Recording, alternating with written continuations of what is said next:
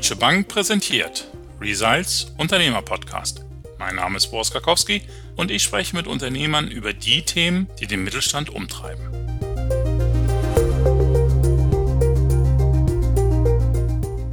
Als die Restaurants Corona-bedingt schließen mussten, hat fast jeder Gastronom auf Abholservice und Lieferdienst umgestellt. Doch kaum einer ist so weit gegangen wie Charlie Suri von der Pizzeria Wolke in Gießen. Weil er fand, dass seine Pizza nach der Auslieferung nicht mehr so gut schmeckten, wie sie eigentlich sollten, hat er kurzerhand auf Tiefkühlung umgestellt. Damit hat er aber nicht nur die Produktion verändert, sondern auch seinen gesamten Vertrieb. Denn die Tiefkühlpizza werden jetzt nicht mehr direkt, sondern in Supermärkten verkauft. Trotzdem wird weiterhin in Handarbeit geknetet, belegt und gebacken. Wie entwickelt man so eine Innovation, die den Betrieb komplett verändert? Wie gelingt die Listung im Lebensmitteleinzelhandel und wie kann man mit Handarbeit gegen die Konkurrenz der großen Lebensmittelkonzerne überhaupt mithalten? Darüber spreche ich jetzt mit Charlie Suri von Pizzawolke. Und ich will natürlich auch wissen, welche Entwicklungs- und Veränderungsschritte jetzt noch anstehen. Hallo Charlie, schön dich heute dabei zu haben. Hey Boris, danke, dass ich dabei sein kann. Charlie, die Restaurants sind wieder offen, du setzt aber weiterhin voll auf Tiefkühlpizza. Fehlt dir das stationäre Geschäft? Wirst du da mal wieder zurückkehren oder ist jetzt tatsächlich die Zukunft ganz klar im Bereich Tiefkühlpizza für dich? Ich muss tatsächlich sagen, als leidenschaftlicher Pizzabäcker und gelernter Koch, mir fehlen schon die hektischen Freitag, Samstagabende. Ich vermisse es wieder am Pass zu stehen und die Gäste zu hören und den Chaos in der Küche zu sehen. Ich freue mich auch darauf, wenn es wieder losgeht, aber man muss ganz ehrlich dazu sagen, wir haben unseren Fokus vollkommen auf das Tiefkühlpizzageschäft gelegt, bauen ja auch gerade eine Fabrik und wenn wir umgezogen sind aus unserer Pizzeria, freue ich mich darauf, dass die Pizzeria endlich losgeht und wieder Pizza gegessen und Wein getrunken werden kann hier. Okay, also ihr kehrt schon zurück, aber jetzt musst du überhaupt erstmal erklären, wie kommt man auf das Thema Tiefkühlen? Also man kann ja, sage ich jetzt mal, als Laie nicht einfach hingehen und sagen, ich hole jetzt mal eine Pizza aus dem Ofen und mache die mal in einen Schockfroster rein und dann gucke ich mal, wer sie dann so kauft. Also wie habt ihr das Ganze entwickelt? Also ob du es glaubst oder nicht, ich habe die Pizza warm gemacht und ich habe damals noch zehn Minuten vom Laden entfernt gewohnt, bin zum Tiefkühler gerannt und habe sie da tiefgekühlt. Ob man es glauben will oder nicht. Ja. Und am nächsten Tag habe ich sie aufgetaut und gebacken und auf einmal dachte ich mir, ach du meine Güte, die schmeckt ja immer noch gut. Und das habe ich mal vor drei Jahren am Weihnachten gemacht. Ja.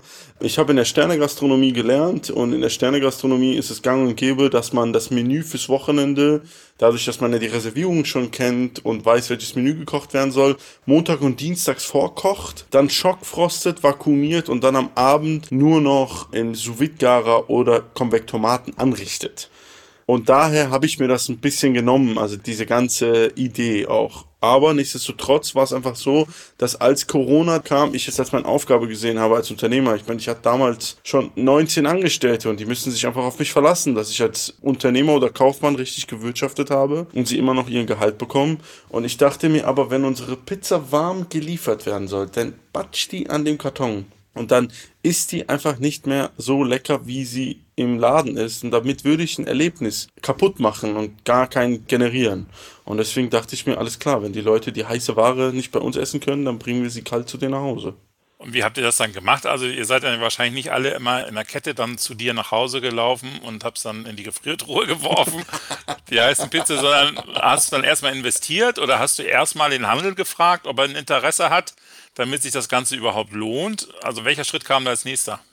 Ich habe mir um den Handel keine Gedanken gemacht gehabt, weil ich wollte die Pizza nur hier aus dem Laden raus verkaufen und da bin ich hier zu einem Großhändler gefahren, von dem ich hier meine Gastro-Inventar kaufe und habe den gefragt, hast du Schockfrost da rumliegen? Und das ist ja jetzt nicht eine Ware, was man irgendwie irgendwo rumliegen hat. Da meinte er, nee, aber der und der. Und dann bin ich wirklich 320 Kilometer gefahren, habe mir so einen kleinen Schockfroster geholt, bin damit wieder zurückgefahren und habe das dann einfach probiert. Am Anfang haben wir 10 Tiefkühlpizzen am Tag gemacht, weil der einfach nicht hinterherkam, der Schockfroster und haben das erstmal im Laden verkauft. Aber wir haben erstmal mit einem ganz kleinen Ding angefangen.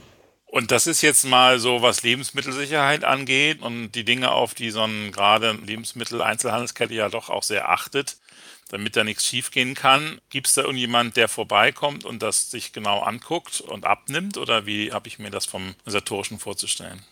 Also du musst dir das vorstellen, die großen Ketten haben alle ihre eigenen Labore. Ja, die müssen hier hinkommen und sich das anschauen und abnehmen. Aber also in der Kochausbildung kriegst du viele, viele Standards beigebracht und deswegen dachte ich mir aber, oh, als ich die Zettel von den großen Ketten bekommen habe, was ich alles erfüllen muss, habe ich mir sofort einen Hygienbeauftragten angeschafft und habe ihn dann gebeten, ob er meine Küche bzw. meine Produktion darauf vorbereiten kann, dass die Abnahme kommt weil äh, die Anforderungen sind natürlich viel, viel höher wie in der Gastronomie, verständlicherweise. Und das war auch kein einfacher Schritt, das alles so umzustellen. Wie kriegt man denn überhaupt niemanden von so einem Labor zu dir? Also du rufst ja nicht an und sagst, hallo, ich bin Charlie von der Pizzawolke, komm doch mal vorbei, ich habe da eine tolle Pizza. Als die Idee da war, habe ich mich erstmal dran gemacht und habe mir Gedanken gemacht, wie verpacke ich das Ganze. Dann kam mir natürlich das auch wieder aus der Ausbildung, vakuumieren. Ach, das Auge ist mit, das hast du alles so beigebracht bekommen, die letzten elf Jahre in der Gastro. Und das haben wir auch genauso umgesetzt und haben dann einfach über Instagram veröffentlicht, dass wir Tiefkühlpizza jetzt anbieten in der Pizzawolke. Und das war an einem Freitagabend. Ich glaube, an dem Montag hatte ich irgendwie 17 Anfragen von selbstständigen Kaufleuten hier aus der Region. Und keine zwei Wochen später saß ich schon in Hamburg bei einer der großen Ketten und die wollten schon eine nationale Listung uns anbieten. Das klingt so verrückt, aber es war auch verrückt. Ja, irre. Also das heißt, aber du hast über Social Media schon eine große Zahl von Followern auch aus dem Bereich oder wie werden die so schnell auf dich dann aufmerksam? Ja, anscheinend. das war uns selber nicht bewusst, ja. Natürlich, also unsere Social Media Kanäle sind unsere Vertriebskanäle, da sind wir sehr stark vertreten, da haben wir einen sehr großen Augenmerk drauf gelegt, die letzten Jahre auch. Aber dass das so abgeht, damit hätten wir einfach nicht gerechnet. Aber da sieht man mal diesen Domino-Effekt bei www. sage ich immer. Ja, www. kann Fluch und Segen sein. Ja, und in dem Fall war es für uns ein Riesensegen, weil was wir sehr schnell erkannt haben, ist, dass die sich alle untereinander kennen, die selbstständigen Kaufleute und natürlich auch die Vertriebsleiter und Bereichsleiter und so weiter auch zu denen gehen. Und das war Mund-zu-Mund-Propaganda. Sag mal, hör mal, die Pizzawolke, die macht jetzt Tiefkühlpizza. Und da war es natürlich, wow, ja, dann zeig mal eine. Und ach, wie viele Pizzen ich zu irgendwelchen Zentralen schicken musste als Probe, weil die alle probieren wollten. Die Schnorrer. Und dann sitzt du also in Hamburg und sagst, ja, also zehn kann ich am Stück herstellen mit meinem kleinen Schockfroster. dann bist du doch eigentlich draußen, oder nicht? Ja, klar, man fühlt sich erst geschmeichelt, aber man musste auch mit offenen Karten spielen und ich habe gesagt, alles klar, wenn ihr möchtet, kann ich einen Supermarkt beliefern oder zwei, aber ich komme dann in fünf Jahren wieder, wenn ich dann soweit bin mit der nationalen Listung. Das Thema hatte sich dann auch sehr schnell erledigt gehabt, weil man gemerkt hat, okay, es ist wirklich nur erstmal eine Idee. Vielleicht war es nicht richtig rübergekommen, dass wir das einfach nur als Corona-Maßnahme nehmen. Um ehrlich zu sein, aber das war auf dem Rückweg von Hamburg nach Gießen, wo ich mir dachte, vielleicht ist das ja einfach wert, dass du nochmal investierst und nochmal alles auf eine Karte setzt, weil anscheinend kommt die Idee ja gut an. Und da war eigentlich so der Grundstein gelegt, dass ich gesagt habe, alles klar, Vollgas. Und was hast du dann und wie hast du das finanziert? Ich habe mir wirklich mein letztes Erspartes äh, jetzt nochmal in die Firma gesteckt. Die Firma hatte die letzten viereinhalb Jahre gut gewirtschaftet. Dementsprechend hatten wir auch noch ein bisschen Investitionskapital.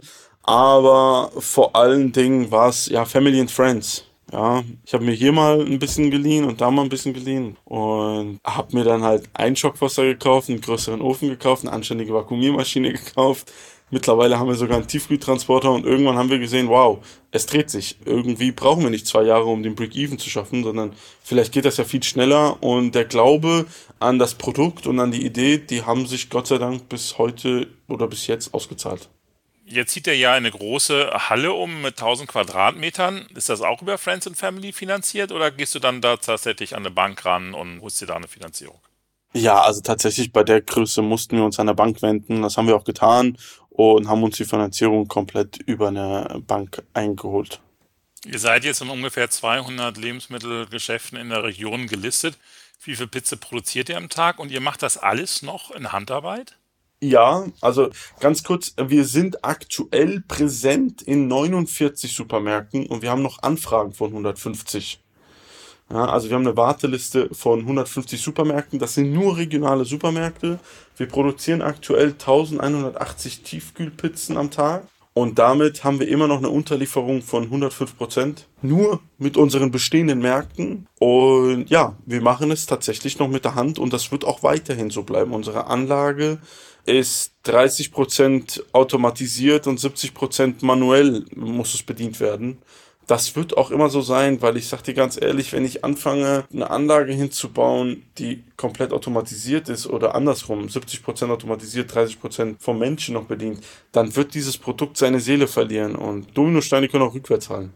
Und das rechnet sich, also Handarbeit ist ja schon recht teuer und vom Handel hört man immer ordentlicher Druck auch auf die Margen, also gar nicht so einfach, dass dann selber für einen noch was übrig bleibt, wenn man schon so hohe Kosten hat.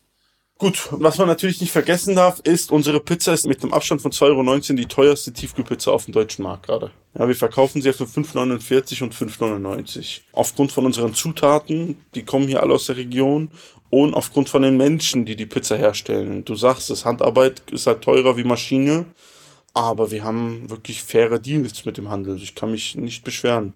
Vielleicht kommen mir da meine südländischen Genen ganz gelegen, dass ich gut verhandeln kann. Wie haben sich denn die Mitarbeiter verändert? Du hast eine Assistentin, haben wir mitbekommen, sozusagen, was jetzt natürlich auch normalerweise in der Pizzeria nicht unbedingt üblich ist. Ihr braucht wahrscheinlich jemanden jetzt, der das ganze Thema mit dem Handel auch koordiniert. Du hast vom Hygienebeauftragten gesprochen. Also, wie hat sich das verändert, was ihr von den Mitarbeitern auch braucht? Die Assistentin, den Luxus hatte ich mir tatsächlich schon vor Corona geleistet gehabt, weil wir einfach mit drei Standorten, da bist du nur unterwegs und ich bin Chaot, der Leute braucht, der hinter ihm aufräumt. Ja, das habe ich früh eingesehen und deswegen, ich persönlich als Unternehmer kann glücklich sein, ein sehr solides Team vor Corona schon gehabt zu haben. Aber klar ist es, von dem Gastro-Team sind noch alle da und die warten, dass es wieder losgeht mit der Gastro. Aber wir haben natürlich qualifiziertes Personal eingestellt, wie ein Produktionsleiter, wie jetzt eine Vollzeit-Buchhalterin tatsächlich. Wir haben jemanden für den Vertrieb eingestellt.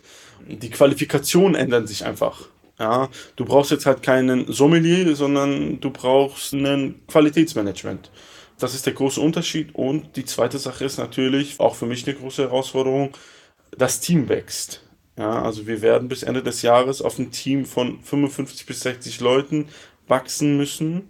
Ich habe mittwochs immer einen Marathon an Bewerbungsgesprächen, jeden Mittwoch, weil man natürlich auch aufpassen muss, wen man einstellt. Lebt er die Philosophie? Identifiziert er sich mit dem Produkt? Und Startup ist natürlich nochmal eine Sache für sich. Da gibt es keine schönen Büros und vielleicht nicht auch unbedingt geregelte Arbeitszeiten. Charlie, vorletzte Frage. Also es läuft super für euch, aber dann ist ja der Wettbewerb nicht fern, der sich das anguckt und sagt, da ist eine Erfolgsgeschichte, die kopiere ich doch mal. Was unterscheidet euch dauerhaft von der Konkurrenz? Ja, das meinte ich mit www. kann Fluch und Segen sein.